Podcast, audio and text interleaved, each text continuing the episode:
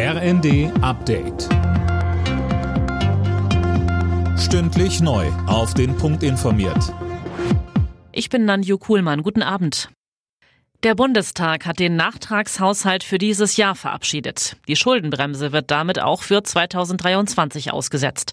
Nachträglich wurde eine Notlage erklärt, begründet mit den gestiegenen Energiepreisen wegen des Ukraine-Kriegs und den Folgen der Ahrtalflut von 2021. CDU-Finanzexperte Mittelberg kritisierte den Nachtragshaushalt und auch die Planungen für das kommende Jahr. Das ist kein guter Kompromiss für dieses Land. Es ist eher der Versuch, den Riss in Ihrer Ampel zu kitten. Ihnen ist der Klebstoff in der Größenordnung von 60 Milliarden Euro abhandengekommen, und jetzt muss die Lücke anderweitig geschlossen werden. Die letzten Bundeswehrsoldaten vom Mali-Einsatz sind zurück in Deutschland. Die über 140 Frauen und Männer wurden am Flieger Horst Wunstorf in Niedersachsen von Verteidigungsminister Pistorius empfangen. Zehn Jahre lang war im Rahmen einer UN-Mission versucht worden, Mali zu stabilisieren.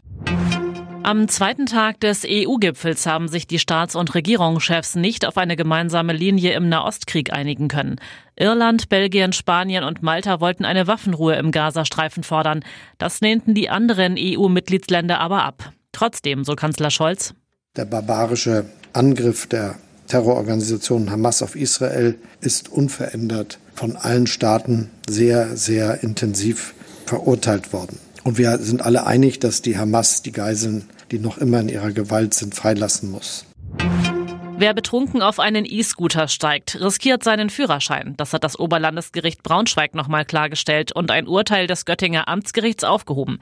Das hatte gegen einen betrunkenen E-Rollerfahrer nur ein Fahrverbot verhängt, statt die Fahrerlaubnis einzukassieren. Alle Nachrichten auf rnd.de